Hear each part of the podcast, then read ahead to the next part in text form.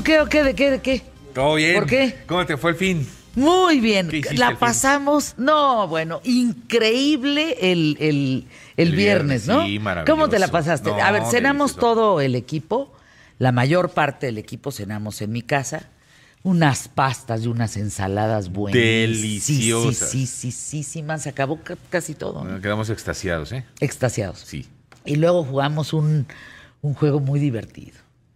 Pones, eh, cada quien pone en un papel cinco personajes así conocidos, mundiales, Ajá. de todo tipo. Y la primera ronda tienes que decir una palabra, no, describirlo. Describirlo. Describirlo Sin con todo lo que puedas usar, sin decir su nombre, y describes al personaje. Y el adivinar. equipo, tu equipo, tiene que adivinar quién es. Ese está fácil. O un poco más, bueno, un poco más fácil, ¿no? Porque empezamos con eso. La segunda ronda es con una palabra. O sea, solamente una palabra que lo pueda describir Exacto. absolutamente Exacto. bien.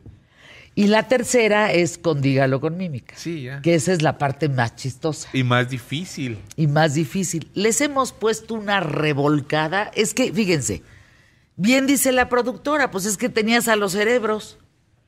En, en- en mi equipo estaba Polán, Trueba, Emilio, eh, Pablo Marcia, Pablo Salmones y Wikichava. y Wikichava. Y Said Badwan en, en el de ustedes. Said Wawan en el otro, estaba la productora, Said, Toño, Bautista, todos los de tele, el ingeniero, Josefina. No, pues les pusimos una revolcada.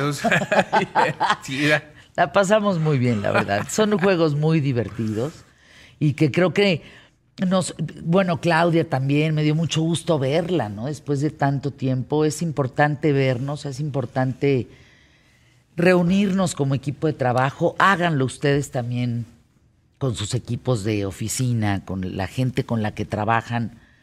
Convivan. Sí, sí nos dio mucho gusto verla, pero la mandamos al otro equipo por si acaso. Sí, sí.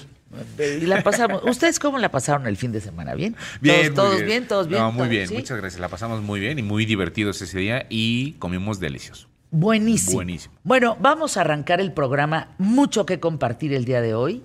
Una gran escritora. No se lo pierdan. Empezamos.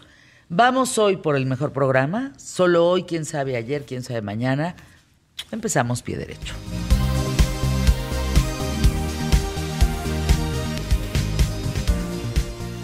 Tal? ¿Cómo estás? Espero que te encuentres muy bien. Gracias por acompañarme, te doy la bienvenida. Mi nombre es Fernanda Familiar y hoy en QTF quiero platicarte cómo ocurre el proceso de percepción. Este es un tema bien interesante. Algo tan importante para nuestra supervivencia y adaptación se lleva a cabo de manera inconsciente y automática. Es igual que respirar. A ver, la percepción es la interpretación que hace nuestro cerebro de lo que percibimos a través de los sentidos. Sabemos que hay una infinidad de elementos físicos a nuestro alrededor, pero lo que pensamos de ellos es producto de nuestra percepción.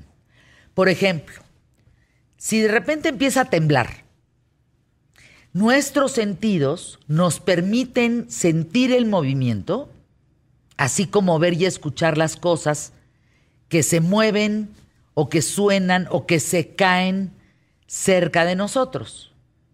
Lo que captamos mediante nuestros sentidos, el oído, el tacto, la vista y demás, nos da la idea de peligro. Ese es el resultado de la percepción de lo que ocurre durante un temblor.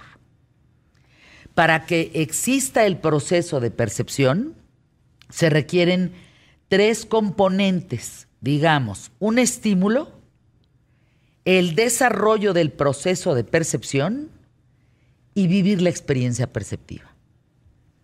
Regresando al ejemplo del sismo, fíjense, el estímulo, digamos que sería el temblor.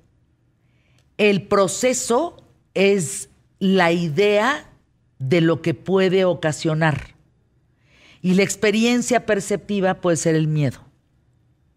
Según la psicología, existen diferentes tipos de percepción que son auditiva, visual, olfativa, gustativa, táctil, social, espacial y de dolor. El proceso cerebral es algo más complejo y empieza con algo llamado transducción. ¿Habían oído esa palabra? Transducción yo en mi vida, ¿eh? Pero así se llama eso. Ese proceso cerebral. La transducción ocurre cuando el estímulo físico se convierte en energía eléctrica a través de los sentidos. A ver, ejemplo. Un incendio. La transducción inicia cuando el calor del fuego llega a nuestra piel y ahí empezamos a sentir calor y además a la par de la percepción tu cerebro está viendo las llamas, el fuego. Entonces ahí entra un procesamiento neuronal. Cuando esa energía continúa su curso a través del sistema nervioso, como si fuera la interpretación de lo que llamamos calor. La percepción es bien importante en nuestras vidas y todos la tenemos, ¿eh? Fíjense, se produce cuando toda la información que genera el entorno es una experiencia donde te das cuenta, ah, esto que estoy sintiendo es un incendio. Esto que estoy sintiendo puede ser amor esto que estoy sintiendo es un terremoto, esto que estoy sintiendo es que tengo frío. Son reconocimientos de las experiencias que vives que se comparan con otras que están archivadas en tu memoria. Un niño, por ejemplo, que nunca ha tenido la experiencia de quemarse con el fuego, pues no sabe que es peligroso. Pero cuando tú te quemas, ya tienes esa información en la memoria y reconoces el peligro del fuego. Así es. Lo ideal sería que no te tengas que quemar para darte cuenta que es peligroso. Así es. Pero si no sucede, no mides la magnitud. Exacto. Entonces, la percepción, digamos que también es una forma de protegerte del mal. Tu percepción es que el fuego es peligroso. Entonces no metes la mano, de güey la metes, ¿no? Así es. No, entonces no metes la mano. No quieres vivir la experiencia de quemarte para entonces darte cuenta que eso es malo. Es parte de tu percepción. Ahora, cuando tú reconoces el peligro, el siguiente paso es la acción. Es decir, se produce una serie de ajustes en tu cuerpo para completar el proceso de reconocimiento. Y es tan simple como pues, sales corriendo al lado contrario del fuego. Tú no corres hacia el fuego. Así es. Sería ilógico. Nadie correría hacia el fuego, ¿eh? Eso es muy importante.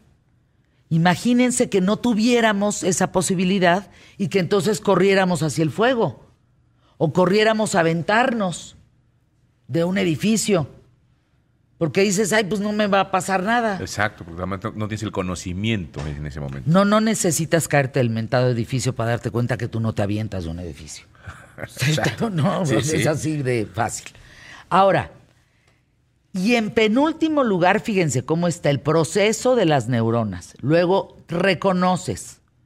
Está tu memoria, tu archivo, ¿de acuerdo? Y luego está la acción y el conocimiento. Eso del conocimiento es importante porque, por ejemplo, si yo dejo un cigarro encendido o empiezo a jugar con un encendedor, el conocimiento va a decir, te puedes quemar con un cigarro. Aguas si juegas con un encendedor. Corres el peligro de ocasionarte una quemada o de ocasionar un incendio. Así es. Y ahí es donde tienes precaución. El, el, que prende fuego, ¿cómo se llama? El piromaníaco. El piromaníaco no se da cuenta. El piromaníaco no tiene estas tres últimas. No reconoce, la acción no la entiende y el conocimiento de que puede incendiar no lo ve. Entonces, el procesamiento se divide en dos tipos. Cuando tú confirmas la experiencia o cuando modificas lo que ya pensabas de esa experiencia. Es decir, si yo ya estuve en un temblor leve, en el que no pasó nada grave, y vuelve a ocurrir otro sismo leve, mi percepción no se modifica. Se modifica si se me cae una pared. Se modifica si se rompe una columna. Se modifica si se cae el techo. ¿Sí? Sí. Entonces, por ejemplo, para los jóvenes que me escuchan, que no experimentaron el terremoto del 85, cuando ocurrió el del 17, 19 de septiembre, del 2017, cambió por completo la percepción de los sismos. Totalmente. Para los que vivimos el 85 fue lo mismo. Hoy vamos a hablar de eso. Aquí en ¿Qué tal, Fernanda? El cerebro despierto, la nueva ciencia de la espiritualidad y nuestra búsqueda de una vida iluminada. Así es, quédense con nosotros, está bien interesante el programa, tenemos mucho que compartir. A Gonzalo que está en Los Ángeles, los premios Emmy, mucho, mucho, mucho. De Larry Rubí y hoy arranca Santiago Bissell, una sección de unos cuantos minutitos dando unas, unas buenas recomendaciones. Ah, perfecto. Arrancamos el programa, ¿les parece? Sí, vamos hoy por el mejor programa, solo hoy, quién sabe ayer, quién sabe mañana, empezamos pie derecho.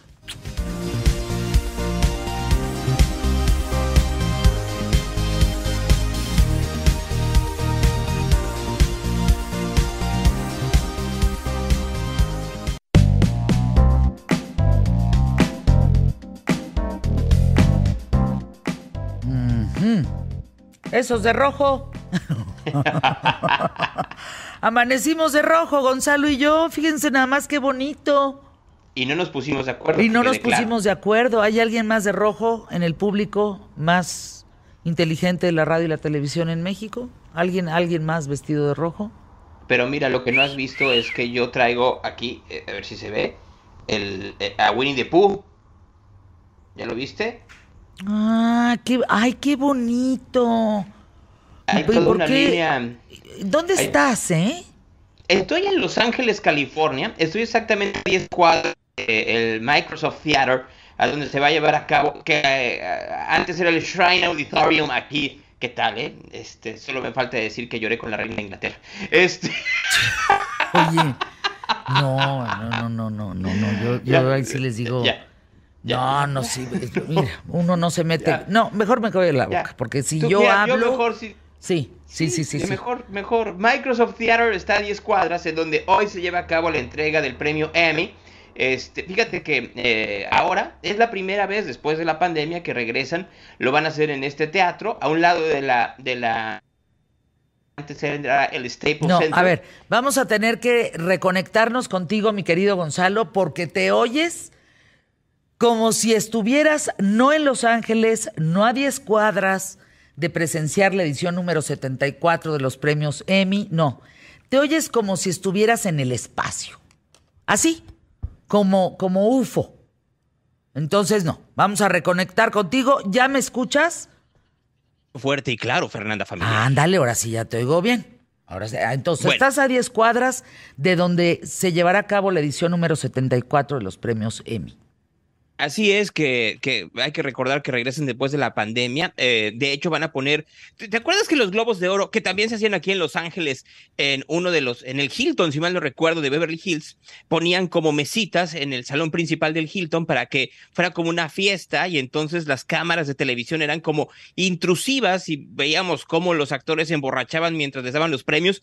Algo parecido va a ser esta esta premiación de los Emmy. Ahora, si tú a mí me preguntas, creo que está muy claro quiénes van a ganar, ¿no? O sea, en drama está difícil que, le ganen a Succession. Eh, si, si acaso Euphoria y Severance tengan alguna oportunidad, cierto, en la misma categoría está el juego del calamar, Squid Game, pero no me lo tomen a mal y yo sé que tuvo mucha gente que la veía y entonces, cómo iba lo de, lo de este, camine usted cuando usted, hasta que dé la vuelta, y si dé la vuelta la mato, ¿no? Entonces, eh, yo sé que era como muy impactante, pero no, no le veo las posibilidades contra Succession a El Juego del Calamar. En el caso de comedia, pues creo que también está muy, muy puesto Only Murders in the Building. ¿Ya la viste? ¿Has tenido ya la oportunidad de ver esta serie de Martin Short y Steve Martin? No. Eh, vela y yo, a ver, y se los digo a todos, el capítulo 7 de la primera temporada es brutalmente bueno. Y la segunda temporada no está mal, ¿eh? De hecho, la adelantaron para que la gente pudiera, pudiera verla y tomar sus, eh, pues, sus, sus, conclusiones y poder nominarla en esta edición de los Emmy. Y en el de serie limitada, que es otra que tendrías que ver, Fernanda, es una cosa que se llama White Lotus. Este. O sea, lechuga blanca. No, Lotus. No, ah, Lotus. No, es que tu, tu pronunciation sí estuvo así como de la que no me entiendes. Pero pues es que estoy, estoy, se murió mi abuelita. Oye, bueno, entonces, este, ya, por el amor de Dios. Ay, ah, perdón. es que, ¿sabes qué? Lo tengo que decir, pues si no creo que me va a salir un grano. No, pero no, no, es que no me puedo meter en ese tema. No, no, no, no, no, mejor en el corte comercial tú y yo. Este, sí, sí, sí, sí, sí, Bueno, pero, pero regresando al tema. Este, el White Lotus, ya para que no haya problema, que es esta serie que se supone que se lleva a cabo en un hotel, así como en el que estoy ahorita, pero en, en Hawái. Van a hacer una segunda temporada en Italia. Y es buena, realmente buena, White Lotus. Entonces, mm. como serie de drama será Succession, si acaso Euforia, yo sé que a Fernanda no le gusta Euforia, pero deberías de verla. Este, en segundo sitio en comedia será Only Murders in the Building y en tercer lugar White Lotus, ¿no? Ahí puede ser. luego, lo complicado será quienes ganan como mejores actores, ¿no? O sea, ¿por qué? Porque ahí, por ejemplo, en el caso de, de comedia, pues sí lo tienes muy competido. En el caso de drama, pues nada más tienes ahí a, a Zendaya contra, contra las mujeres de Succession y en el caso de actor de drama, tienes a todos los actores de Succession metidos ahí.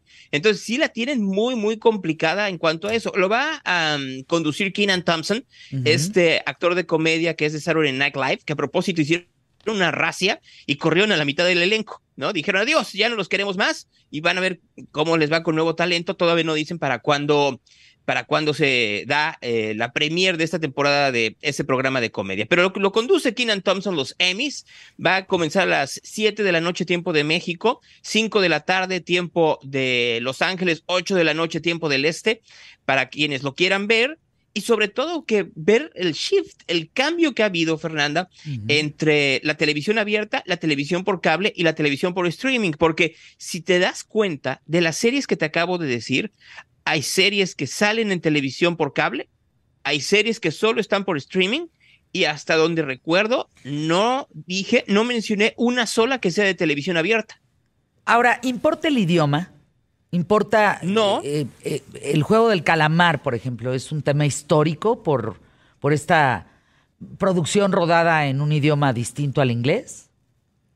No, yo creo que no importa si se tiene la creatividad y creo que es algo que tendríamos que entender nosotros que estamos en medios de comunicación. Cuando haces buen contenido, no importa el idioma, porque yo, sé que los subtítulos, miren, en México estamos muy acostumbrados a los subtítulos, pero en todas partes del mundo o en gran parte del mundo no les gusta que haya subtítulos ni en las series ni en las películas. Recuerden ustedes que en España, de hecho, pues prefieren que se doblen las películas, ¿no? Entonces todo es así, ¿no? Pero el, la realidad es que si el contenido es bueno, eso ya no es impedimento, ya no es una barrera.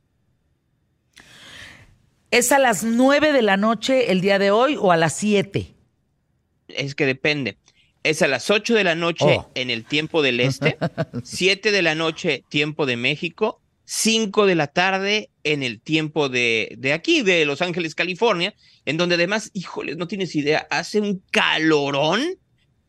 O sea, en serio que yo ayer me estaba desvielando así brutalmente del calor que está haciendo aquí en Los Ángeles, que hay mucho mexicano, como que les gustó venir a los conciertos de Lady Gaga y de Kendrick Lamar y de un montón de gente que está alrededor y decidieron venir, ah, no creo que hayan venido a los premios Emmy, porque hay que decirlo, desgraciadamente creo que nunca se ha nominado a una sola producción mexicana en los Emmy.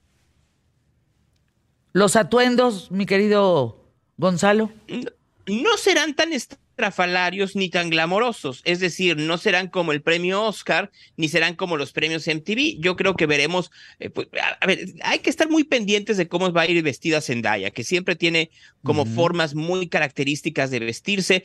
Obviamente tendremos a mucha gente de, de smoking. Hay que ver a Jeremy Strong que sale en Succession, siempre tiene un estilo para vestirse muy característico. Entonces, yo creo que vamos a ver algunas cosas interesantes el día de hoy aquí en Los Ángeles, California.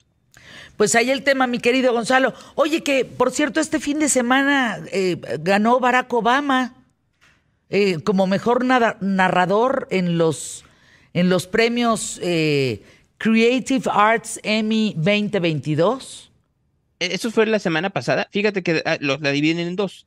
El sábado 3 de septiembre, tienes razón. Exactamente, que se da una semana antes de los eh, Emmys televisivos, en donde premian todo lo que no cabe en los Emmys normales, y luego ya, efectivamente, pues es que Barack Obama recuerda que ya tiene un contrato, si mal no recuerdo, con Netflix, entonces seguramente le fue muy bien. Te mando un abrazo con mucho cariño, cuídate, tráeme mi piedrita, no seas agarrado. Ayer pasé por, por Rodeo Drive iba por tu piedra, pero estaba cerrado. A ver si yo tengo mejor mm. suerte. Pues a ver si la tengo yo tú. Anuncios QTF, gracias por estar aquí. Síganme en Instagram, Fernanda-familiar. Síganme en Twitter, arroba QTF, que ya vamos llegando al millón. Al millón. ¿Qué va a pasar el día que yo llegue al millón? ¿Qué vamos a hacer, productora? ¿Cómo vamos a festejar? ¿Qué? No, qué horror. ¡Un auto! Regil, ven a ponerle en su lugar, por favor. Ay, sí, que Regil nos mande un auto. Anuncios QTF.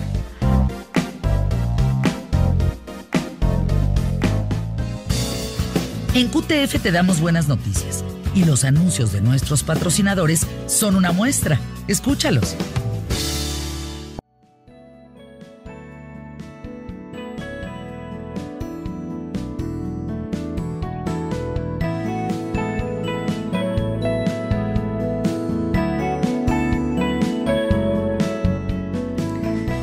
quiero saludar con mucho cariño, con respeto y admiración a Lisa. Ella es la doctora Lisa Miller, profesora del programa de psicología clínica del Teachers College de la Universidad de Columbia, fundadora y directora del Instituto de Espiritualidad Mente-Cuerpo, que es el primer programa de posgrado impartido en una universidad de la Ivy League de Estados Unidos. Y además autora de este reciente libro, calientito, ¿eh? que estamos presentando hoy en ¿Qué tal Fernanda? que se llama El cerebro despierto. No se lo pueden perder. Cada página de este trabajo de la, de la doctora Lisa Miller es verdaderamente algo que nos acerca a nuestra mente, a nuestra espiritualidad, a todo aquello que nos hace bien. Y yo le digo a Lisa, a la doctora Miller, que hoy hace falta libros como este. Hoy hace falta leer El cerebro despierto, porque hoy tenemos que mantenernos justo eso, en conciencia. ¿Qué es conciencia? De la manera más sencilla es darte cuenta. Y con esto con este trabajo de la doctora Miller, tú te das cuenta. Lisa, bienvenida a ¿Qué tal Fernanda? ¿Qué te inspira escribir El cerebro despierto, esta nueva ciencia de la espiritualidad? Oh, Fernando, first, let me thank you. I am so excited that with you right here now, we are launching the Awakened Brain in Mexico. Wow. This is the first public moment. And I am so excited to share it with you and want to honor and thank you for your important leadership for all women and men in Mexico. You are a voice of independent thought, of a big heart, and of freedom. And I admire you. Thank you, Lisa. Fernanda, Thank you te quisiera dar las wow. gracias en este Thank momento. Este, tan, estoy tan entusiasmada porque el libro se lanza esta semana en México. Este, y eh, yo sé que estar aquí contigo y en esta charla tú eres una representación de grandes ideas de corazón y de gran espiritualidad. Muchas gracias, Lisa. ¿Qué te inspira? ¿Qué te inspira escribir El cerebro despierto? What inspired you to write? So, Fernanda, I was a clinical psychologist and a clinical scientist 20 years a professor at Columbia University in mental health. And yet, very early, Fernanda, yo fui una profesora y una cientista por 20 años de psicología clínica en Columbia University, por 20 años, y muy temprano en mis estudios me di cuenta and very early, I started to see that the medical model alone, Y empecé a darme psychology cuenta alone, que la empecé a dar- psicología did not have a place no tenía un lugar for the spiritual heart. dentro de la parte espiritual. And yet the patients themselves, they were showing me Los pacientes that the me pain enseñaron had to do with a block Que el dolor tenía que ver con algún tipo de bloqueo espiritual en sus vidas. And right at the time where it became clear to Y me justo a tiempo cuando yo empecé a estudiar esto, that there is an important place of spirituality me in di cuenta que en el cuerpo hay un lugar muy importante de la in recovery. I started down my own journey of deep despair. Y ahí es donde yo empecé también mi propio So there I viaje was in a hospital para with esta patients, espi- espiritualidad. Fíjate, Fernanda, estaba yo en el hospital group, con all- un grupo and I was starting to haciendo feel psicoterapia very depressed because in my own life, y yo estaba muy deprimida, estaba teniendo problemas conmigo misma. my husband and I were starting down the road, a great road of pain and trials, as we searched and prayed and yearned in our heart to become parents, to have a child. Mi esposo y yo estábamos pasando uno de los momentos más difíciles porque queríamos tener un hijo y no We- lo estábamos logrando. We were young, Wow, éramos muy jóvenes. Fer. we were medically fine. Estábamos perfectamente We de, de manera, de- vaya, a nivel médico estábamos muy bien, podíamos tener. We went on vacation. We Nos tried fuimos to a una relax. vacación, relajarnos para poder tener. a And I said, well, okay, I will just start the beginning of fertility treatment. Y bueno, pues nos dimos cuenta que no podíamos y entonces empecé mi tratamiento de fertilidad. And after six months, Y después de seis there was a meses, miscarriage that broke my heart. ay no, Lisa. And then came one year, Pues and then came two years. vinieron seis, meses y luego un año, y luego dos And we're y praying and no we're praying. lográbamos, por más que rezábamos, por más que nos entregábamos, no And I lográbamos said, let's go to the better doctor. Still. Vámonos al mejor doctor, le dije a mi esposo. And then the best doctor who invented in vitro Bueno, fertilization. y el doctor, imagínate, Fernanda, el que inventa el in vitro, al que fuimos a ver, But all the time in my heart, no logró. I knew I was in the wrong office, right for someone else, but not where we were supposed to be. Pero fíjate, todo el tiempo, Fernanda, tenía una percepción importante. Sentía que yo estaba en el lugar incorrecto, que quizá era correcto para alguien más, pero no para mí. So, lying by my side in bed rest after another in vitro fertilization, Así es que después de muchos intentos, mucho tiempo, finalmente logramos un, un in vitro más. my husband by my side in solidarity, Esa solidaridad de he mi looked at esposo he said, let's watch TV. So we watch TV, and what do we see?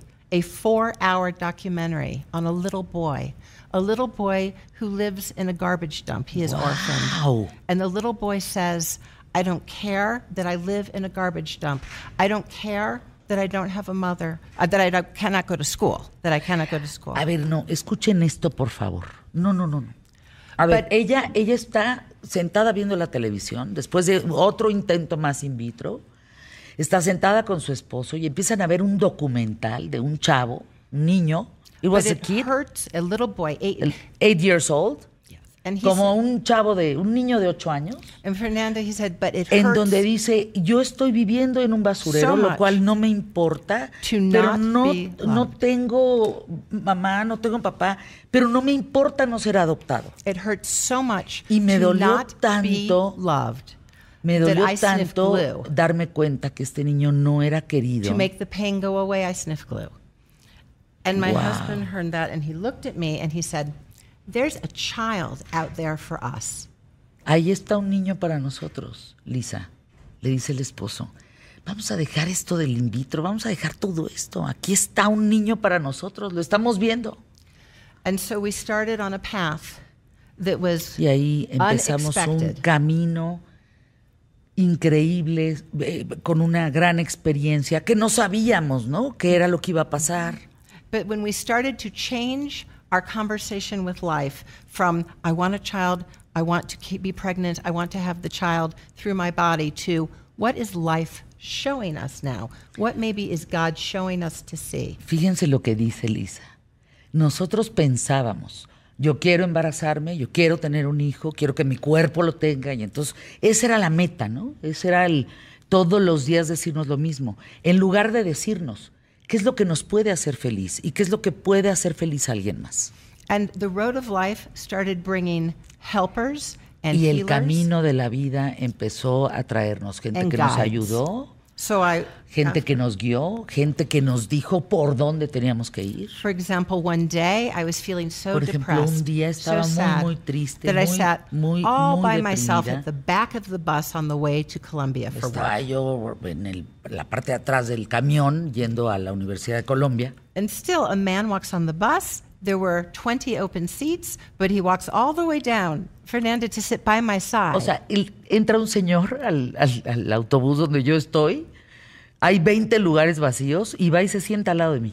and he smiles and he says, Sonríe. Young lady, Y me you look dice- like just that type of lady that would go all around the world adopting children. Wow. A stranger on the bus. Me dice un extraño en el camión que se sienta al lado.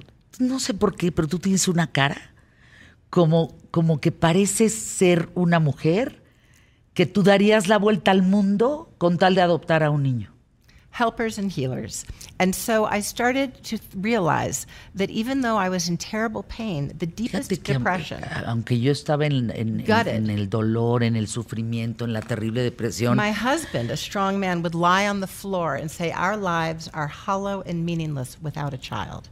Fíjate, mi esposo, que es grandote, ¿no? Todo robusto, se tiraba en el suelo diciendo, nuestra vida no tiene significado alguno porque no tenemos un hijo. We started to feel that we were actually being given guidance by Nos empezó a dar la vida como, eh, como esta línea, como, como este camino de hacia dónde ir. And even if we did not have what we wanted, Y aunque no teníamos lo que queríamos, we que era embarazarnos, held and guided and loved. And fuimos one guiados one, hacia el amor. more teachers, more healers. So, in the night, En la noche, por ejemplo, we were in deep sleep, estábamos en un sueño muy profundo. and Fer. Fernanda, suddenly I woke up. No noise, I just woke up.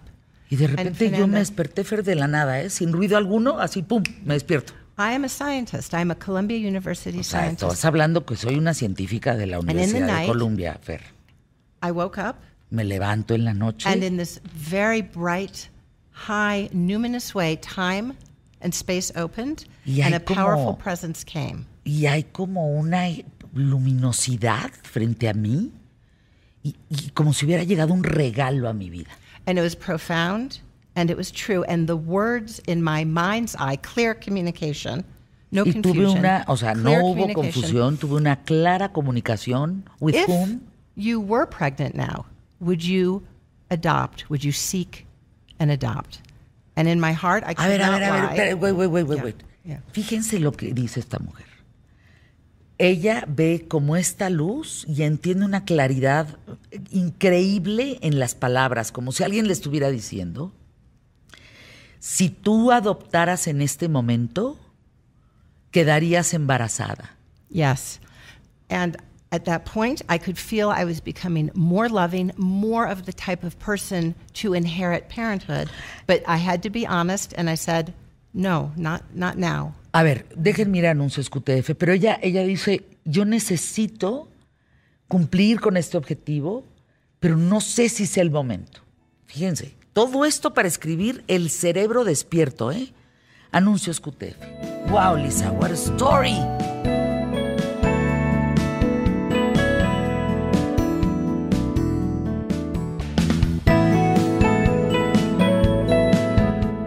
La historia de una doctora, de la doctora Lisa Miller, que nos está contando personalmente aquí en el programa ¿Qué tal Fernanda?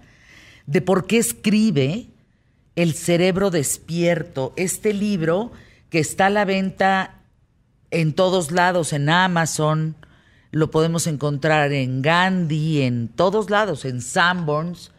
Léanlo, por favor. Es verdaderamente, fíjense, ella lo llama la nueva, ella es una científica y ella llama a esto la nueva ciencia de la espiritualidad.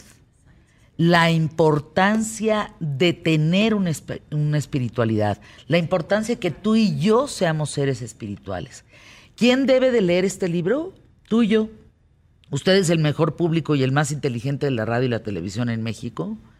Agotemos este libro en Amazon, mandémoslo a primer lugar, porque es la búsqueda de la iluminación de la espiritualidad que tú y yo tenemos que tener. Ahora, eh, doctora, me estabas platicando. There was eh, this day that you were sleeping, you woke up, suddenly you heard something. Esto que les estaba yo platicando, ¿no? Que de repente ella oye unas palabras así que la conmocionan. Y entonces, and then, And the sacred presence touched my heart because we were in such pain, such a low Estábamos despair. tanto my dolor, husband and I struggling with no baby. Please, God. And we prayed more. And we prayed more. y lo And único que hacíamos era rezar más y pedirle a Dios que por favor nos pudiéramos embarazar. Por closer and favor. closer to God. Cada I vez más cerca de And- Dios, ¿no? Lo que yo llamo Dios. And more and more people were showing up on our path in life, in our Y, journey. nuestra, y más se presentaba la gente, ¿no? En, en nuestra vida, para darnos como mensajes. And of course, the most helpful of all was my very own mother. She called one day and said, Honey, I just want you to know that our neighbor adopted a beautiful little boy Wow. from Russia. Un día me Just habla mi mamá y me dice, nada más quiero que sepas, así, que mi vecina acaba de adoptar un niño de Rusia, un ruso. Y no sabes qué bonito está el niño. And my husband and I made our way to an adoption agency. Y entonces ahí nos fuimos a una agencia. beautiful children and the families that had come together around the beautiful Ahí children. fuimos a una agencia de adopción para ver qué opciones había. And the woman, who was the daughter of a clergyman, a very sacred woman, said, What do you want in a child? ¿Qué And quieres en un hijo? Me preguntaron en esa agencia. Fíjense qué pregunta, ¿eh? ¿qué quieres en un hijo? I said, I don't care if it's a boy or a girl. importa si I don't niño, care what si they look like, where they're from, but please, a child who can love. And my husband said, Wow. Yes, all that, but kind of a girl. Dice, mira, yo, ella le contesta, "No, a mí no me importa que sea niño o niña, pero mi esposo dice, no, no, sí, que sea niña. Pero sobre todo, ¿sabes qué quiero? Le dijo a esta trabajadora, quiero que sea alguien que sea amable And it felt good y and it que, felt y que right. quiera querer. And we knew out there in the world was a child for us. Y sabíamos que allá afuera en el mundo había un niño But para still, nosotros. Fernanda, to be honest, I kept still looking for research. How do I be pregnant? How do I be De pregnant? todas maneras, yo seguía en el tema de quiero embarazar. My heart was torn. So then, Fernanda, the second time, La segunda asleep vez. in my bed, the presence came back. Sigo, estoy eh, dormida en mi cama y and se me vuelve open, a presentar. A bright space and the very sacred, strong presence says, if you were pregnant now, Si would you tú adopt? estuvieras ahorita embarazada, ¿adoptarías? And in a profound sacred moment, I was very honest. I said, I'm getting closer. I can feel myself becoming more loving as a parent needs to be. But to be honest, still no. Yeah. Entonces ella vuelve a sentir esta presencia fuerte ese día en la noche que le, fíjense la pregunta que le hace. Si tú estuvieras embarazada ahorita, ¿adoptarías? Y ella decía sí, pero también había una parte dentro de ella en su mente que decía, yo voy a estar embarazada. En algún momento tiene que suceder. So, Fernanda, my name is Lisa Jane Miller. Yo me I- llamo Lisa Jane Miller. And in my family, there is Big Jane. Y en mi familia hay una Big Jane, una, una mujer grande, 10 años más grande, que es una Jane también, ¿no? Yes. And Big Jane called me right then. Me The habla es- in esta mujer, days, ¿no? En said, esos días "You de know, mi little familia. Jane, you think you're so smart. Me dice, professor." ella se llama Big Jane y yo soy Little Jane, ¿no? Entonces la pequeña Jane y la grande Jane. Me dice, a ver, pequeña Jane, You want to heal, come see me. We will go for a healing with the indigenous. wow. A ver, entonces, ella me habla y me dice, ¿tú quieres sanar ese dolor que tienes? Ven conmigo, te voy a llevar a un lugar especial. And sitting there in the sweat lodge, the Inipi, with all of Inipi? the indigenous women. Hot, hot Inipi, so hot. I O sea, está, es un lugar indígena, digamos, en donde estaban, estaba yo rodeada, me lleva a un lugar rodeada de mujeres indígenas, hacía mucho calor. the leader, who calls herself the wife of the medicine man, said, Dear God, in her word, Wananichi, Ella, que es la líder de la comunidad, que es, se llama, eh, digamos, la mujer que cura, Right. She looked around of her community, she saw women, and then she saw me, and she said, I do not know why, God, this woman has come, but I see No sé that por she qué. has come. no sé por qué esta mujer viene aquí. So Le- please se let- refiere a Lisa, ¿no? Let me help her. Entonces, eh, mejor eh, decido ayudarte. ¿Qué God estás help haciendo her. aquí? Y And por we- favor, Dios mío, ayúdala. We went around the circle, and every woman said why she had come. The first woman said, I am praying for my son. He is 14 and starting to use drugs. The second woman said, I am praying for my son. He is 40 and not coming home. And we went Fíjate, around. o sea, cada una de ellas decía algo de eh, que necesitaba sanar. Yo, por ejemplo, mi hijo tiene 14 años y entonces quiero que sane porque empezó en drogas. Eh, yo, mi hijo quiero que llegue a- sano a casa porque no ha vuelto, ¿no? Y así cada una empezó a pedir, digamos, lo que necesitaba sanar. And then as we went around the circle, the turn came to me. Y entonces me llega el turno. And you know, I talk for a living, I teach. But Big Jane spoke for me. And she said, I am coming here with my cousin, Little Jane. She is looking for her child. And I'm wondering, can we help her find her child? I know. A ver, ahí habló Little, eh, la Grand Jane, ¿no? La grandota, la, la prima grande, pues, de 10 años, la otra Jane. Y dijo, yo quiero hablar por mi, por, por mi prima y decirles que ella quiere encontrar a su hijo. And all the women, the indigenous, nod and say yes. And for the first time, I knew I was now in the right place to find Y ahí me di cuenta que estaba en el lugar correcto para poder encontrar un hijo. And that the pain had led me to this important moment. Es decir, fíjate cómo Fer me llevó el dolor a este momento tan importante en And mi so vida. we prayed, we prayed for rezamos other, juntas, and we prayed unas para otras, women, ¿no? Como un grupo de mujeres con mucho dolor. Y, y lanzamos el, el- el- el rezo, digamos, todo esto tan hermoso como hacia el cielo, ¿no? Hacia arriba.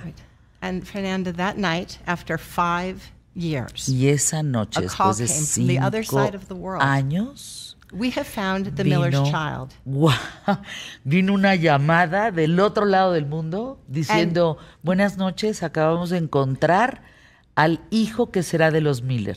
And we know that Mr. Miller, he had asked for a girl. Y bueno, Mr. Miller, o sea, el esposo de Lisa, pidió una niña, ¿no? And we can find a girl, Y bueno, podemos encontrar una mujer. but this is the Miller's child. Pero and it es- is a son.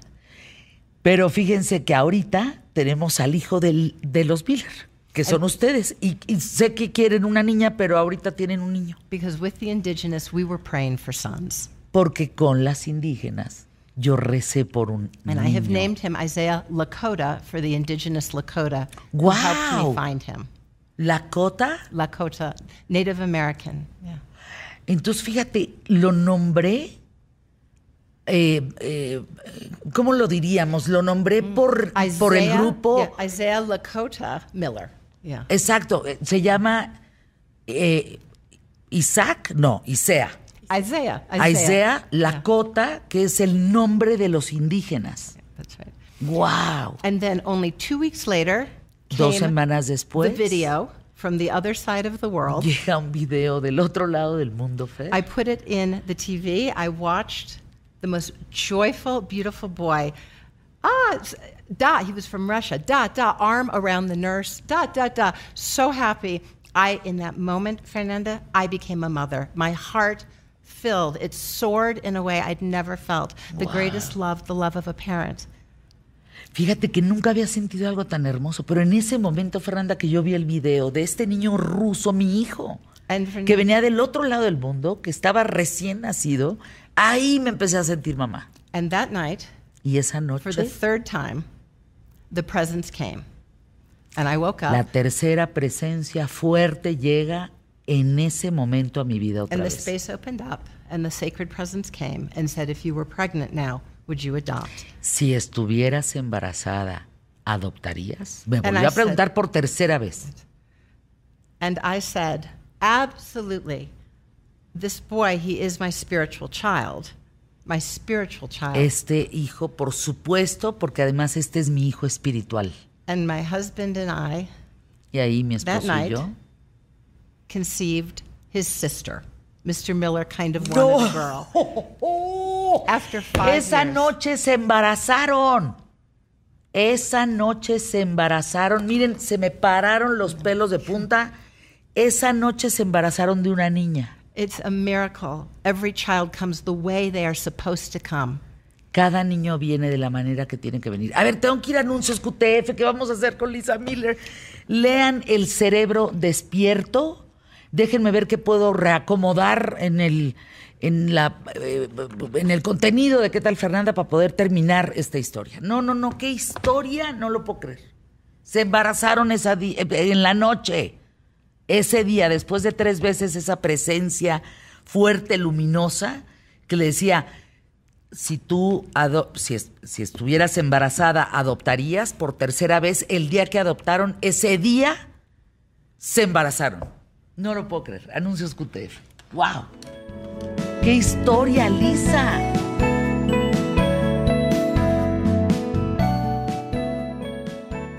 ¡Qué historia! Me están escribiendo Fernanda, ¿qué historia está contando esta mujer? La doctora Lisa Miller. No, deje que lean el libro. O sea, el libro El cerebro despierto es una belleza porque como dice Lisa y con esto nos despedimos, everyone is a miracle. Todos somos un milagro.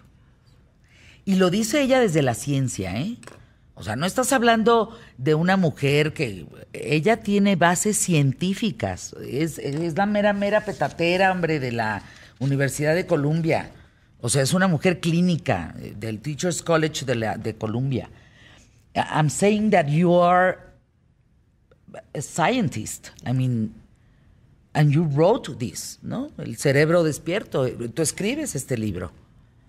I wrote this because I want people to know that everyone is on a spiritual path. And every Todos one of estamos us, en un camino espiritual. every one of us has a natural, inborn todos tenemos spiritual capacity. Every one of us. una capacidad espiritual que podemos hacer que nazca hoy mismo. And so, as a scientist, I have gone on to look at the importance of spirituality in our lives. Y fíjense, como científica, todo esto lo que me hizo fue voltear a ver esta parte espiritual que todos tenemos en nuestra vida. We are all built. I- We can look now, whether through brain scans, MRI, or epidemiology, or genes. Fíjense, a través de los genes, de MRI, a través de, de la mente, a través del escaneo del cerebro, todo indica que somos una parte And there is espiritual. strong evidence that every one of us is Y hay inborn evidencia científica spiritual. Some are religious and spiritual, some are only spiritual. Religions around the world are beautiful. Catholicism, Hinduism, dice los, las, las religiones en el mundo son hermosísimas, no importa la que sea, They Fer. are all a rich development, a rich embrace. Todas tienen una riqueza que, que, que, que hace comunidad, pues, que une a todos, ¿no? Que, But que in abraza Every single one of us, no matter all todos, cada uno de or nosotros. spiritual and not religious, we are Podemos all, ser espirituales y a lo mejor no religiosos, o sí religiosos y espirituales. we are all born with what I discovered in Todos. my path. We are born to be able to talk to God and receive an answer. Todos tenemos la posibilidad de desarrollar esa parte espiritual, de hablar con Dios, de recibir mensajes como los que yo recibí And de we- Dios. And we are born Y to estamos feel hechos y nacidos para sentir la presencia another. de Dios de alguna u otra manera. We prayed many times to God, and the A many veces people le rezamos mucho a we Dios, met on ¿no? the path Y en el camino, our family were helpers and healers. We all show a up través de nuestras familias, siempre somos like sanadores, rays siempre ayudamos. From one God, we show up as rays of the sun to help each other along. And this is another sense of who we are on earth. Fíjense qué hermoso mensaje trae esta mujer. Yo sé que que regresa Lisa. Come back again. necesitamos mucho lo que Lisa está diciendo, ¿eh? De verdad lean el cerebro despierto, porque Lisa está diciendo algo bien importante. Necesitamos vernos como seres espirituales, con religión o sin religión, porque puede haber seres espirituales con religión y seres espirituales sin religión. De todas maneras, lo importante es poder hablar con Dios y es poder escuchar a Dios y es poder sentirte bien. Es un mensaje de amor de una científica que es la doctora Miller para el mundo. ¿eh? Y yo les digo que si una científica viene a este micrófono a decir, oigan, despierten a la espiritualidad, es un foco rojo. Necesitamos despertar a la espiritualidad, porque hay mucha depresión, porque hay mucho miedo, porque hay mucha ansiedad, porque hay mucha angustia, hay mucho estrés, y eso lo único que va a hacer es matarnos. Lo que necesitamos es la espiritualidad. Thank you, Lisa. Will you come back? I would love to come back. You are a radiant spiritual woman, Fernanda. I thank you, Lisa. Thank you very much. Thank you. You you made my day. De verdad, gracias y me quedo mucho con lo que dice Lisa. Sí creo en lo que ella dice. Hay que despertar. Espiritualmente nos hace falta.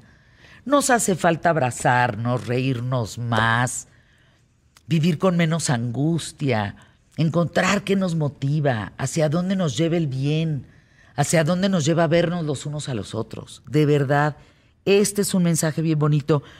Y lo habla una doctora que pues nada más habla de la nueva ciencia. Sí, ¿saben cuál es esa nueva ciencia? La espiritualidad. Porque ella dice, y con eso despido para darle besos a mi tocaya, ella dice, si te escanean el cerebro, si te conectan a los genes, si te hacen estudios del, científicos del- de lo que tú quieras, está comprobado de manera poderosa que la espiritualidad existe. Thank you, Lisa. Thank you oh, very Fernanda, much. thank you. Thank you, my dear. See you again. I look forward to that. Bless you. Bless you. Thank you very much. Bueno, bendiciones de ella para ustedes. ¿Y tú qué, mi tocaya Fernanda Tapia? ¿Qué te pasa? ¿Dónde estás? Yo estoy re loca, mana, y estoy, este, pues ya sabes, con un pie aquí atendiéndote y otro medio grabando. Oye, ¿qué es eso? A ver, espérate. ¿Cómo que presentas familias monstruosas? Arráncate, mi Fer, cuatro minutos. Te va a encantar, te va a encantar. Y a todo el público. A ver, atención todo mundo. Puta atención, dice. Sí, yo no Puta quería decirlo porque su programa sí, es serio. Ya sé, ya sé, ya sé. Miren, la verdad es que esto nació como una obra musical para pequeños, este, y no tan pequeños, que se llama Familias Monstruosas. Eh, con mi compañero Andrés Carreño, quien es el fundador de la compañía de cabaret infantil, el Doctor Misterio, así se llama y tiene un personaje muy simpático, Cabaret Misterio. Eh, agarramos los personajes que tanto nos gustan, como de esas películas de ciencia ficción de muy bajo presupuesto de las, los 70, 60, que eran Drácula, Frankenstein, la momia y demás, y creamos una historia para poder platicarle a todo mundo de las familias diversas, que pareciera que son nuevas, pero que la verdad llevan toda la vida con la humanidad. Y entonces, pues hay muchas formas de organizarnos en familia. Está la mamá soltera, que me toca hacer a mí la llorona. Imagínate la pobre señora No, llorona, bueno. mamá soltera, cuidando a su hijo el coquito. El coquito, porque el coco se fue a comprar cigarros y ya no regresó hace Ay, qué años. cosa más rara, ¿verdad? Ya sabes, Luego, esas pues, historias que luego son, no suenan. pasan. No, suenan un poco Luego ficción. están, por ejemplo, este Don Nosferatu y Don Drácula, que se casaron y ahora adoptaron una niña que se llama Luz Clarita. Ellos, pues, son papás de Luz Clarita. Este, son, son vampiros. Luego tenemos, por ejemplo, a los dos abuelos momia que les tocó cuidar al nieto. Ay. Eso tampoco pasa, ¿verdad? Tampoco. Este, sí, y luego tenemos, por ejemplo, la familia extendida esa de los míos, los tuyos y los nuestros, son con dos hombres lobo que tienen la señora y el señor como 42 lobitos, es un desmadre ir al cine, imagínate cuidarlos a todos, y el que no quiere ir a hacer pipí, quiere que le compren dulces, es un desastre. Oye, Fer, ¿y dónde está Familias Monstruosas, Fernanda Tapia? Tocaya. van a poder, van a poder disfrutarla en el mismísimo Teatro Helénico, que para mí es así. ¡Ay, de qué bello! Oye, Sí, creo que sí. es el mejor centro cultural que tenemos hoy en día. ¡Qué bárbaro! ¡Qué bien está! En Avenida Revolución. Les conviene. Sí, les conviene porque además lo arreglaron precioso. Precioso. La- eh, sí, el lugar es hermoso. Y además, fíjate, como va a ser sábados y domingos a las 13 horas. Saliendo, está cerquitita el Tianguis de San Jacinto, donde van a poder comer, hacer, deshacer. Ah, Porque- pues porque está el bazar del sábado, Fer. Claro, y bazar también tienen los domingos. O sea, el día que está vayan, padrísimo. no, hombre, es un disfrute ir al sur de la ciudad. Pero además se van a reír mucho. Y yo creo que más bien luego los niños le van a explicar a los papás, porque ya ves que a los niños no hay mucho que explicar. No, los Ellos niños la son mucho más inteligentes, eso lo traen, y luego, dominan. Fíjate, fíjate que luego además se hizo el libro ilustrado por Trino, imagínate. Ay, no, mi Trino adorado, le mando un beso. ¿Dónde Oye, anda, te Trino? tengo que enviar tu libro porque te va a encantar. La gente puede conseguir también ahí saliendo el libro, nos tomamos fotos, todo. Pero de veras, de veras, de veras, se van a divertir mucho. Que promoviéndolo con tantas ganas, si no fuera un éxito, No, se lo qué juro. bárbara. Arrancamos este 17 y acabamos hasta el 23 de octubre. Entonces, Nos sábados dicen, y "Ay, pues, domingos a la una de la tarde en el Teatro Helénico, a partir de este 17 de septiembre hasta el 23 de octubre, se llama Familias Monstruosas, ¿verdad, Fer? monstruosas y así también se llama el libro. O sea, las dos cosas. Bien. Y por allá andaremos en la FIL con. Trino presentando el libro y la obra para que estén atentos los amigos que te escuchan y te ven en Guadalajara. Te mando un abrazo, Tocaya, con mucho cariño. De verdad, me da Ah, mucho gusto saberte. Oye, cáele, te va a gustar. Ay, te adoro. Va, y si puedo, después te invito a comer, ¿te parece? Nos Ah, vamos pues de pata de perro y, y nos vamos allá al Eso. bazar a comer riquísimo. Eso. Gracias, mi. Fer. Igualmente, suerte y beso a Trino, ¿eh? Anuncios QTF. Ay, mucho más que compartir. Andrés Oppenheimer, Santiago Bissell, Mexicano Rifado, mucho. Quédate aquí.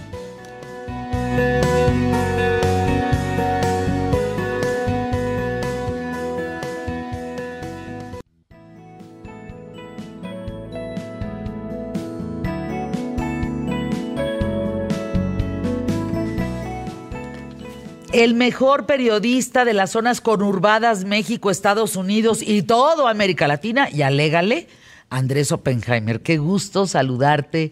Me estabas platicando que tienes un viaje próximo a Chile, sigues trabajando en el tema de tu libro, eh, las entrevistas en CNN los domingos, que esas no me las pierdo por nada.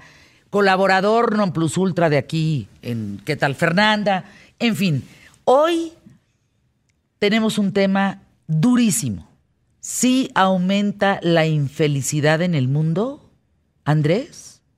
Hola, Fer, ¿cómo estás? Gracias por tan amable introducción, presentación. Eh, fíjate que tú mencionabas mi programa de CNN. Esta mañana entrevisté, justamente para uno de los segmentos que estamos preparando en el programa de CNN, una entrevista al presidente mundial de la encuestadora Gallup.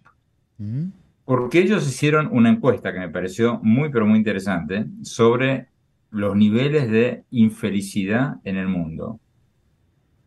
Hicieron una encuesta que ellos llaman la encuesta global de emociones y muestra que el mundo está cada vez más infeliz.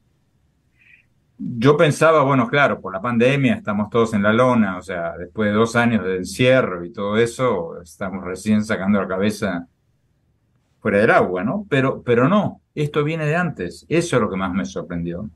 Esta encuesta de 140 países, Fernanda, la vienen haciendo desde el año 2006, o sea, desde hace 16 años, y muestra que el descontento, que describen como los niveles de ansiedad, tristeza, enojo, depresión, subieron de un promedio mundial del 24% al 33% en los últimos 16 años. O sea, desde que empezaron a hacer esta encuesta en el 2006, el descontento, la infelicidad, como lo llaman ellos, aumentó un, a ver, 24, 33, o sea, casi un 10%, que estadísticamente es muchísimo. Le pregunté cuáles son las causas, ¿por qué? O sea, ¿por qué aumentó esto antes de la pandemia? Porque todos sabemos la pandemia contribuyó, obviamente las redes sociales también contribuyeron, pero hay otras causas centrales de este fenómeno, además de la falta de dinero para llegar a fin de mes y de la inequidad. Y él citó como uno de los principales factores adicionales la insatisfacción laboral. La gente está descontenta con cómo la tratan en su trabajo. Ándale. Y el aumento de la soledad. Y el problema de la soledad, lo hemos comentado alguna vez, Fernanda, cuando entrevisté a la ministra de la Soledad de Gran Bretaña. Eh, el problema de la soledad es tan grave, tan serio en todas partes, que, que ya hay países como Gran Bretaña, el Reino Unido y Japón que han creado ministerios de la soledad para lidiar con este problema. lo importante, Fernanda, es que las encuestas como estas están mostrando de que hay un problema serio, la gente está cada vez más infeliz y eso está teniendo un impacto político. Él decía, me decía esta mañana en la entrevista que ya hay estudios académicos que muestran que no es casual que en el 2016 los estadounidenses hayan elegido a Trump, no es casual que eh, los británicos hayan escogido el Brexit, no es casual que en México hayan escogido un presidente que prometía una transformación, una cuarta transformación. No es casual que en Chile hayan elegido a un presidente que prometía romper con el pasado. O sea, en todas partes los votantes quieren un quiebre con el pasado, precisamente debido a los niveles de crecientes de infelicidad. Y lo importante, Fernanda, hablé con él, por supuesto, sobre cuáles son los países más felices, cuáles son los países más infelices, eh, pero lo importante es que esto se tiene que empezar a medir porque se están encontrando los encuestadores que no hay una relación directa entre el dinero y el bienestar o la felicidad. Eh, hay una, o sea, si te mueres de hambre no vas a ser feliz, no hay duda. Pero una vez satisfechos ciertos niveles básicos, eh, muchas de estas revueltas en estos países son lideradas por la clase media, que tienen más o menos resueltos sus, sus temas de alimentación, de transporte. Eh, en algunos países más, otros países menos. Pero lo interesante que él me citaba es que en países como Túnez, en la primavera árabe, en países como Gran Bretaña, antes del Brexit, en países como Chile, antes de la revuelta social del 2019, las economías estaban creciendo muchísimo y la gente, sin embargo, estaba descontenta.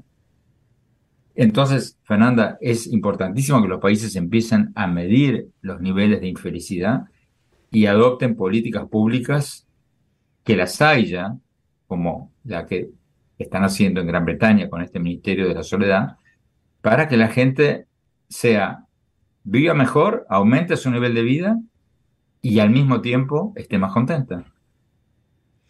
¿Cómo lo ves? Pues me, sorprenden los datos porque fíjate que yo también habría pensado que por pandemia, ¿no? Que este encierro mundial pues eh, elevó estas cifras que te comenta. Se llama Jim Clifton, ¿verdad? El, no, John, John. John, John, Clifton. John Clifton, eh, el presidente mundial de, de Gallup. Eh, yo pensé que era un tema de pandemia y, sorprendentemente es lo que, lo que tú estás diciendo. No es solo eso, es muy importante lo que dices, Andrés. O sea, eh, es importante, Fernanda, porque los países pueden empezar a hacer cosas para mejorar la calidad de vida de su gente, además de las que todos conocemos, aumentar el crecimiento económico, eh, reducir la desigualdad, todo eso es imprescindible. Si no haces eso, o sea, no hay, no hay nada que valga. Pero además de eso, yo te citaba, por ejemplo, el caso de Gran Bretaña. ¿Qué hacen ellos, por ejemplo? Una vez que tú tienes estadísticas de soledad, ellos le preguntan en el censo cuatro veces por año a los británicos eh, ¿cuán solos están? No se lo preguntan así porque nadie reconocería que está solo, pero les preguntan indirectamente. Por ejemplo, si tienes un infarto a las 2 de la mañana, ¿a cuánta gente puedes llamar? Mm. O sea, te lo preguntan indirectamente y a raíz de eso, a partir de eso, deducen quién está solo. Una vez que ven quiénes están solos, por algoritmos, por, por minería de datos, pueden inmediatamente identificar bolsones de soledad. Entonces, identifican que, por ejemplo, en la calle Insurgentes, entre tal calle y tal calle, hay muchísima gente sola. ¿Por qué? Porque por ahí había un comercio, una fábrica que se fue, los jóvenes se fueron a otras partes, quedaron los adultos mayores, están solos. Bueno, entonces tú, como gobierno, enfocas tus políticas públicas a esos bolsones de soledad. Abres un club de ajedrez después de horas en una escuela, organizas clases de cocina, o sea, hay muchas cosas que no son tan caras que se pueden hacer. Pero ese es un aspecto del que los gobiernos no hablan y de que de los que hacen muy poco. Y lo que muestran estas estadísticas del aumento de la infelicidad en el mundo, Fernanda, es que los gobiernos se fijan únicamente en los datos económicos y no se fijan en absoluto en los datos emocionales. Y eso es un error, como vimos en la primavera árabe, en el Brexit, en la elección de Trump, en, muchos de nuestros países latinoamericanos. No hay una relación directa entre el crecimiento y la felicidad. Ahora, eso no obsta para que sin crecimiento no pueda haber felicidad. O sea, eso de que somos pobres y felices no se lo creo a nadie. No, no, bueno, sí, no. No, no, queda o sea, claro. Tienen que ir las dos cosas de la mano. Tienen que ir las dos cosas. Por eso, o sea, me río cuando escucho presidentes diciendo, bueno, sí, no hemos crecido, pero no importa. Pero somos felices. estamos Sí, felices. como- No, eso, eso es una excusa. Pero fíjate, Andrés, cómo ya se puede geolocalizar la infelicidad, ¿Eh? la soledad. Efectivamente. Efectivamente. Efectivamente. Esas son las cosas buenas que puede hacer la tecnología cuando es bien utilizada. Porque permite encontrar formas como las que hablábamos recién Claro. de ayudar a la gente sin un enorme costo. Y, por ejemplo, otro dato que me daba el, presidente de, de Gallup esta mañana, me decía, por ejemplo, ellos hacen encuestas en las fábricas y les preguntan a la gente qué es lo que más les molesta en su trabajo, por qué están infelices, por qué están descontentos con su trabajo. Y en algunos lados se encontraron motivos que no requerían un enorme desembolso de dinero. En una fábrica grande, me decía él, encontraron que la mayor queja de los obreros era los guantes que nos dan no son cómodos. Fíjate nada más. Pues bueno, No, no, en lugar de comprar esos, compras otros. O sea, no, es, no, no, no requiere una gran emisión de, de dinero comprar los guantes adecuados. Preguntarle a la gente cuál te gusta más. Es- En, increíble. en lugar de dejar que el gerente de turno elija la que más le gustan a él o a ella. O gente que a lo mejor no está contenta porque no, no ve algo verde, no ve plantas, ¿no? No, Bueno, no ve es flores. es bueno, eso, Fernanda, eso que tú mencionas como, como, un, como un dato anecdótico es totalmente científicamente probado. Hay una, una aplicación que yo pensaba ahora en este viaje frustrado que iba a hacer a Gran Bretaña, que lo voy a hacer ahora en un mes porque tuve que postergarlo. Hay una, eh, una aplicación que se llama Mappiness, que ellos geolocalizan a la gente y le preguntan cuán feliz está y después, en base a esos datos, le dicen a fin de mes en qué lugares está más feliz. Y esa base de datos encontró que la gente efectivamente, como tú bien dices, es más feliz cuando está en lugar espacios verdes. Es increíble. Mappiness se llama. No, bueno, Sí. qué, qué interesante tema, de verdad, qué interesante. Como Bueno, unos voy a- voy a guantes, una plantita, o sea, cómo eso cambia, ¿no? Voy, voy a entrevistar precisamente al, al- al que hace esta, esta aplicación, que es un profesor universitario que lo hace para sus estudios, porque está estudiando a ver cuán, en qué lugares, en qué momentos y con qué personas la gente es más feliz. Y él me decía, conversando eh, días atrás, que mm, o sea, yo le preguntaba, bueno, pero ¿por qué la gente participa en esto? O sea, ¿qué, qué gana la gente dándote, permitiéndote a ti geolocalizarlos 24 horas por día? Dicen, bueno, ganan que me ayudan a mí a hacer mis estudios sobre cómo mejorar la felicidad de la gente y ganan ellos porque yo les digo a ellos en qué momento, con quién, con quiénes y en qué, a qué horas del día y en qué lugares son más felices como para que ellos puedan aumentar esas situaciones. Qué tema, mi querido Andrés. Te mando un abrazo con mucho cariño. Gracias por estar aquí. Y hay que ampliarlo, ¿eh? Esto eh, creo que es lo de hoy, Andrés. Es lo de hoy.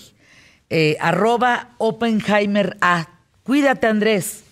Gracias, Fernanda. Hasta siempre. Hasta siempre. Anuncios QTF.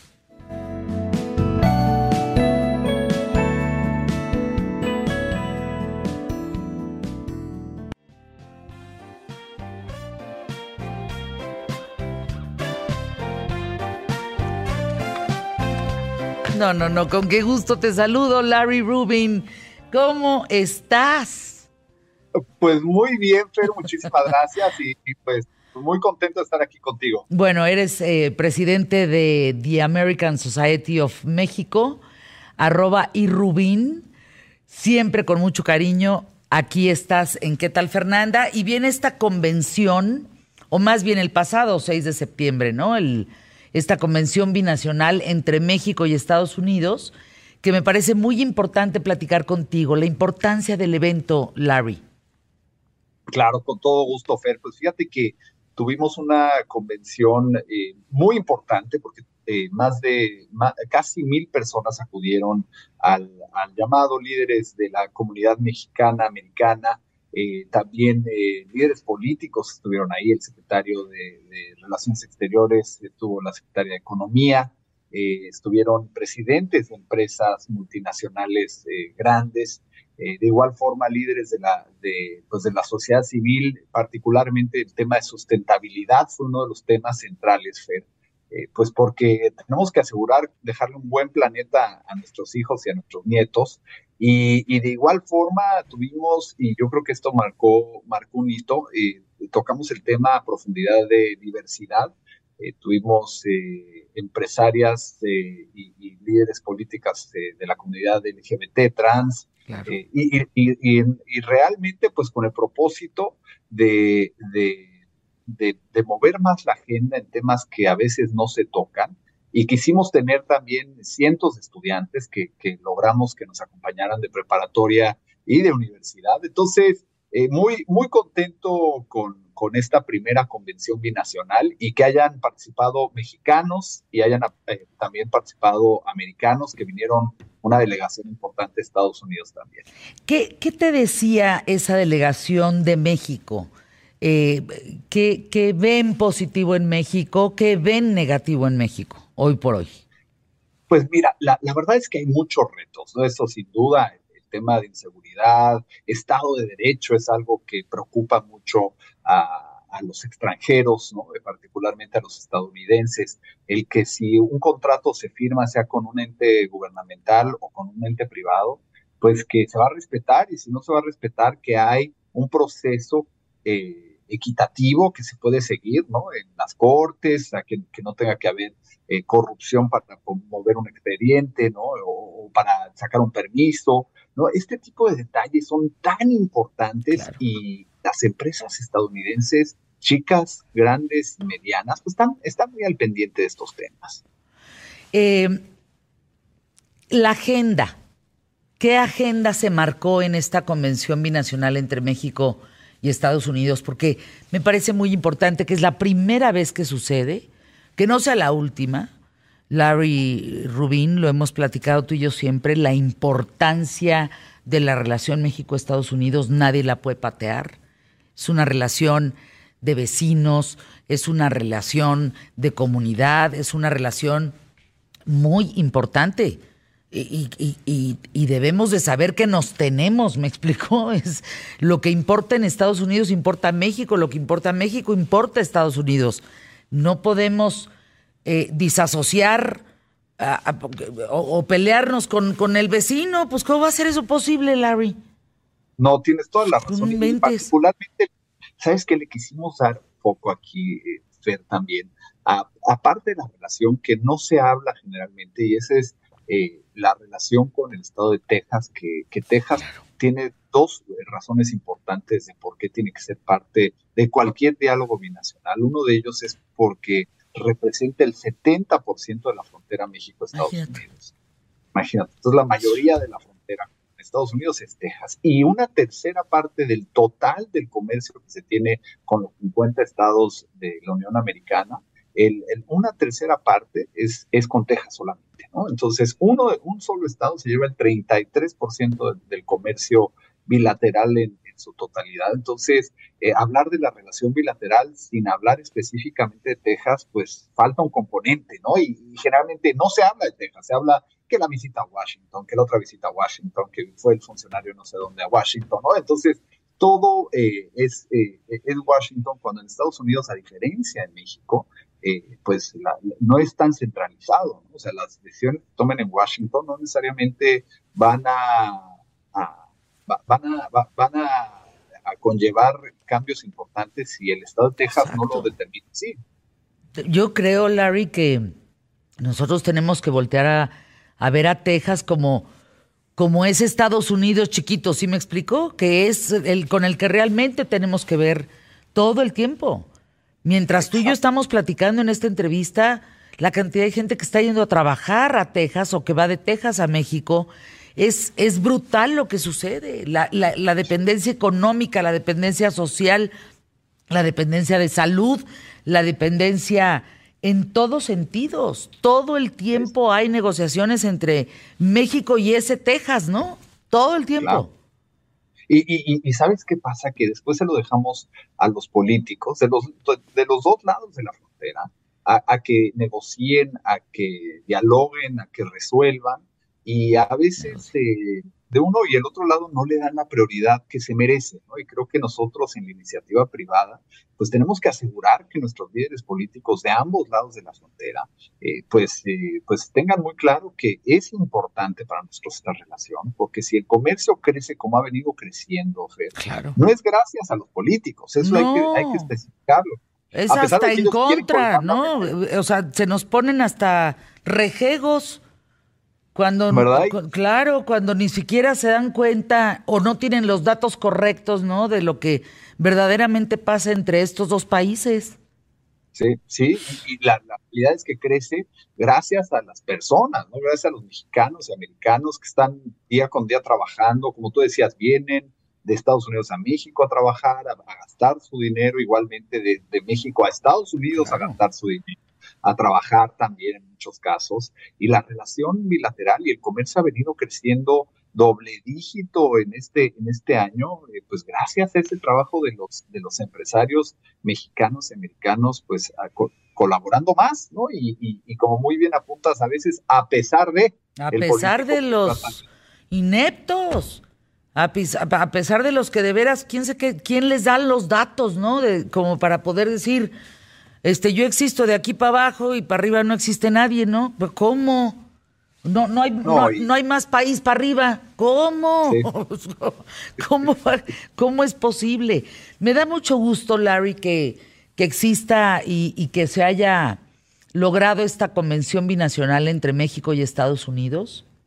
A mí me da mucho gusto eh, que se lleven a cabo estos diálogos económicos, diálogos sociales, culturales, todo aquello que nos podemos eh, alimentar mutuamente y que nos, que nos hace crecer como, como países vecinos, ¿no? De verdad te felicito y qué bueno que queda esta agenda y que estas relaciones diplomáticas que ya van cumpliendo más de 200 años, pues permanezcan.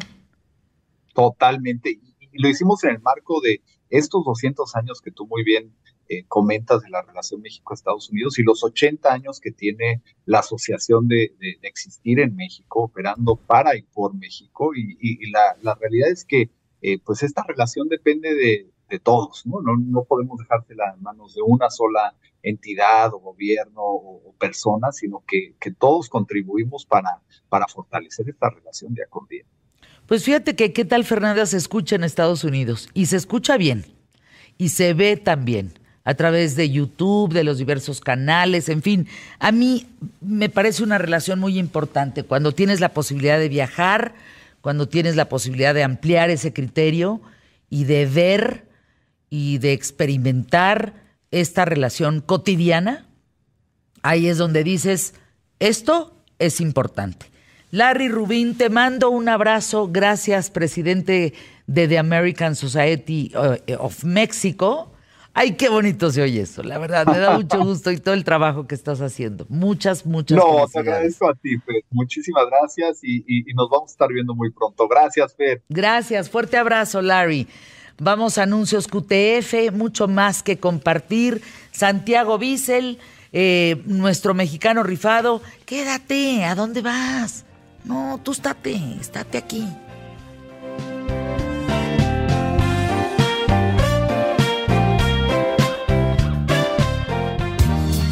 En un momento, regresamos. QTF.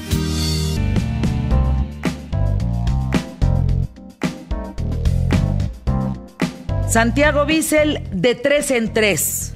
¿Cómo estás, Fer? Muy Qué bien, gusto estar gracias. Aquí por primera vez. Estoy un poco nervioso. Bienvenido. No se los voy a negar. Estoy un poco nervioso. ¿Sí? Te- Pero te- bueno, vamos a ¿Te echarle están ganas. sudando las manos? Un poquito, poquito. ¿La panza sientes un hueco horrible? Mm, Más o menos, más o Más menos. bueno, más bueno. De tres en tres.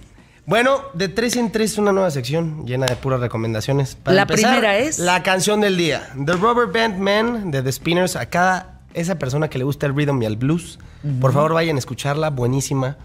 Fue grabada en 1976. No, bueno, por favor no se la pierdan. Una, una gran... Estuvo en Billboard eh, Hot 100. Eh, entonces, bueno, ¿qué sigue? A ver, espérate, vamos a escucharla. Vamos a escucharla. A ver, Vamos. tantito por favor. ¿Cómo se llama? The Rubber Band Man.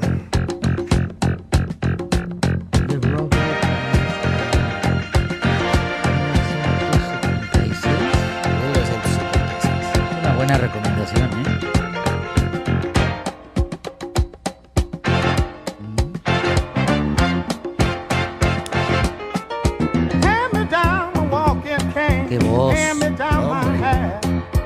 No, no, la traigo pegada últimamente. Entonces, pues, ¿Son spinners? The Spinners. Wow. Buena. Está muy buena. Y qué padre que la recomiende este tipo porque pues es para las nuevas generaciones.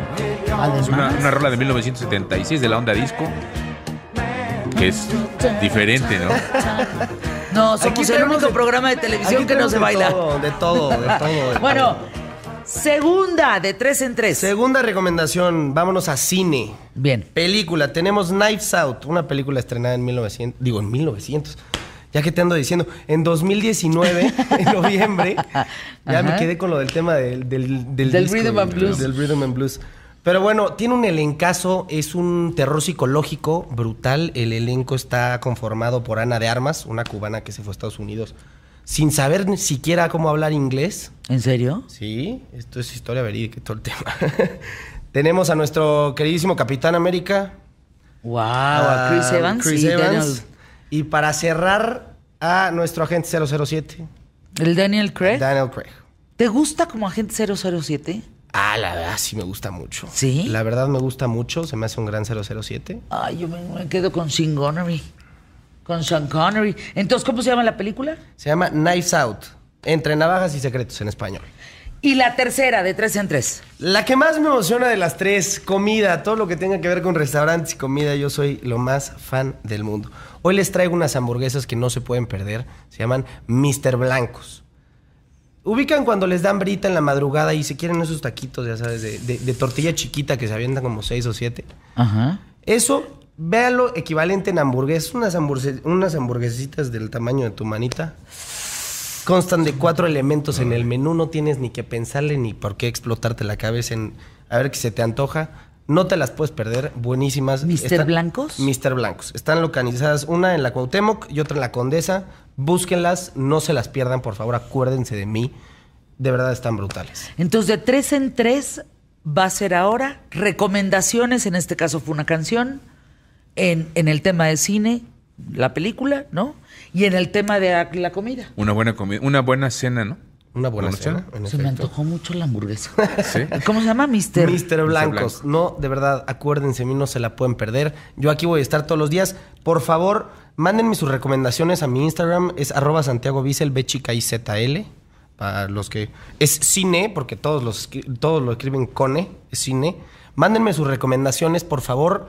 Las voy a probar, las voy a ver, las voy a escuchar. Estoy bien pendiente de todos ustedes. Por favor, Y en el país, ¿no? Porque ahorita es en, la ciudad de aquí de México, pero y, y- y las mejores pizzas de allá del norte y las mejores hamburguesas. O las mejores tortas en Guadalajara.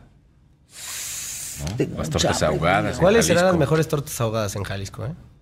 A ver, Pues que nos den recomendaciones. ¿Cuáles serán? A ver, una vez Gonzalo había mencionado algunas que eran las mejores tortas ahogadas. no, pues en- tienes que ir de scouting, en- Santiago. ni. Vámonos, vámonos. Pero sí Nos puedes. tenemos que ir a Guadalajara. tour- QTF. Tour por todo México. Exacto. Entonces, a ver, tú, tú, o sea, solo te escribimos a Instagram. Va. Todas mis redes, de todos modos, tienen el mismo nombre. Es Santia- arroba Santiago Bissell, todo pegado. El Bissell se escribe B chica y Z L. Y el Santiago, pues yo creo que todos conocemos un Santiago. Mucho gusto. Exactamente. No bueno, ciencia. bienvenido, ¿eh? Gracias. Pie derecho. Pie derecho. Bienvenido. ¿Cómo va el programa, mi querido? Bien, muchas gracias a la gente también que lo está escribiendo y saludos a Erendira López que nos llama también desde Tampico. José Ay, Luis a, ver, la mejor jaiba también, Santiago, Tampico. Vámonos. José Luis Armando desde Chihuahua, ah, ahí puede ser la mejor carne, ¿no? Que sería Mm. Chihuahua. Y así podemos pasar por las mujeres también bien guapas. Esa sí, esa- esas guapos. recomendaciones sí las Es que necesitaríamos. pensé en Chihuahua, como de allá somos. Ay, qué pesada, vieja, de veras. Ah, muy Bueno, bien. Bien. ya. Total. Saludos a todos, gracias. No, me da mucho gusto. La verdad ha sido un programa precioso y me da mucho gusto, lo, lo quiero decir, la, la, el arranque con el pie derecho de tres en tres con Santiago Bissell. A a mí me, me, me emociona mucho. Bienvenido como colaborador. Tenemos grandes colaboradores en ¿Qué tal Fernanda? Y hoy sumamos esto, así, una sección rapidita de tres en tres.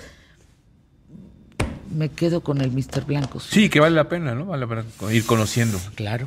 Bueno, nuestro mexicano rifado Francisco David Pérez Reynoso, qué gusto saludarte, doctor en Ingeniería Biomédica e investigador. Qué gusto, Francisco, bienvenido. ¿Cómo te la has rifado? Por México, cuéntanos. ¿Qué tal, Fernando? Muy buenos días. Antes que nada, muchas gracias por la invitación. Ah. Bueno, pues, eh, pues te platicamos rápidamente un poquito del, del trabajo que estamos realizando. Eh, fíjate que pues nosotros tenemos la oportunidad de trabajar en desarrollo de tecnología para las personas con, con discapacidad.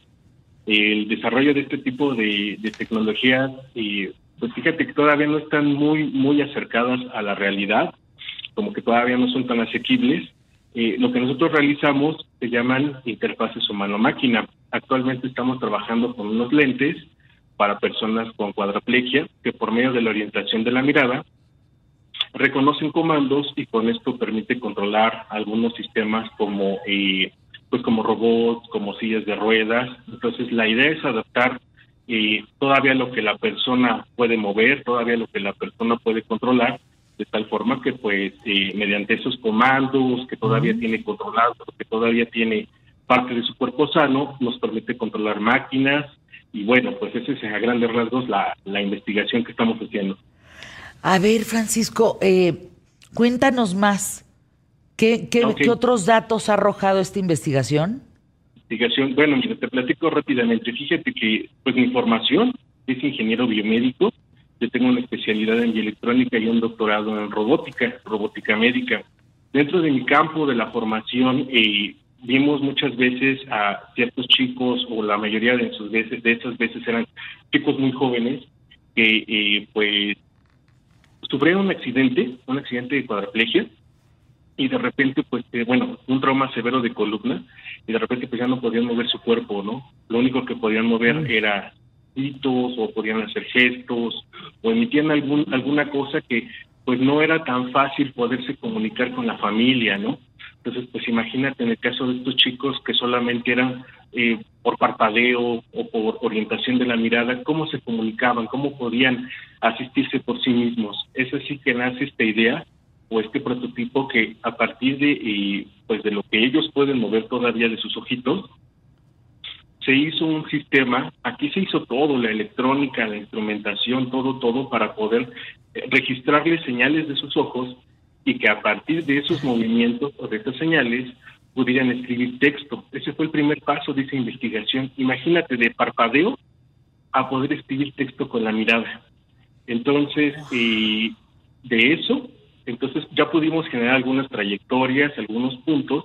Entonces seguimos la investigación todavía más allá que esas trayectorias o que esos puntos pudieran ser seguidas por un robot para que el chico por sí mismo pudiera adaptarse por lo que todavía puede mover. Fíjate que, que nosotros lo que hacemos es que estas interfaces sean personalizadas, adaptativas a la gente. ¿Esto qué tiene de diferencia con lo que hay alrededor del mundo? De por sí la gente cuando sufre un trauma de este tipo es complicado porque eh, imagínate, este, su rehabilitación, su proceso de mejora. Entonces, el todavía tener que utilizar la interfaz y que la persona tenga mucho tiempo para poderse adaptar, entonces son alrededor de meses o hasta años en lo que la persona va agarrando, pues digamos, esa adaptabilidad de la interfaz. Lo que nosotros estamos haciendo es aplicar inteligencia artificial para que ahora las interfaces se adapten a la persona y no la persona se tenga que adaptar a la máquina. Mm. ¿Esto en qué se traduce? Que ahora el tiempo de entrenamiento es mucho menor. Lo que antes era un entrenamiento de meses, años, ahora se reduce, día, meses, pero ahora son semanas, ¿no? Tres semanas, cuatro semanas. Y es que lo importante de esto es que el sistema va aprendiendo de la persona va aprendiendo sus características propias individuales de la, de, la persona, ¿no? De lo que puede mover.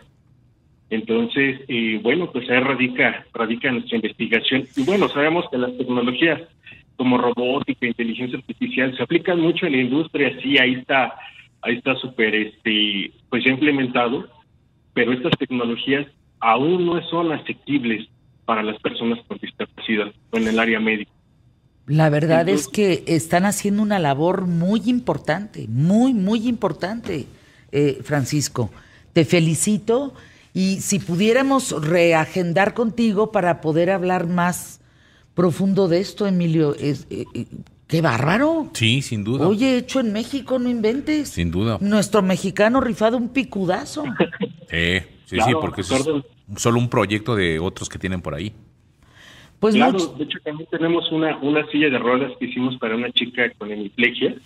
Ella pues solamente tenía movimientos del cuello hacia arriba, entonces es que hay que adaptarnos, ¿no? A lo que a lo que la persona puede mover. Entonces, y con eso se utilizó un sensor de posición, igualmente se aplicó inteligencia artificial y por medio del movimiento del cuello puede controlar ya sea una silla de ruedas, puede controlar algún este algún sistema de asistencia. Entonces, lo que nosotros hacemos es adaptarnos, adaptarnos a lo que la persona mueve. Entonces, pues este, bueno, mediante eso, pues logramos que puedan mover algún sistema de asistencia, ¿no? Eh, perdóname que tengo, tengo que entregar micrófonos. Gracias, Francisco. ¿Con qué te quedas, Emilio? Ah, qué gran programa. Sí, programón, bienvenido ¿eh? a Santiago, el programa. Sí, bienvenido a Santiago y grandes colaboradores, sin duda alguna. Andrés Oppenheimer a mí me dejó helada con lo de Galo. con los datos. Bueno, mañana en punto de la hora se quedan con mi Paco, Héctor. Sigue Héctor esta semana y ya la siguiente está mi Paco por acá. Gracias, buena tarde.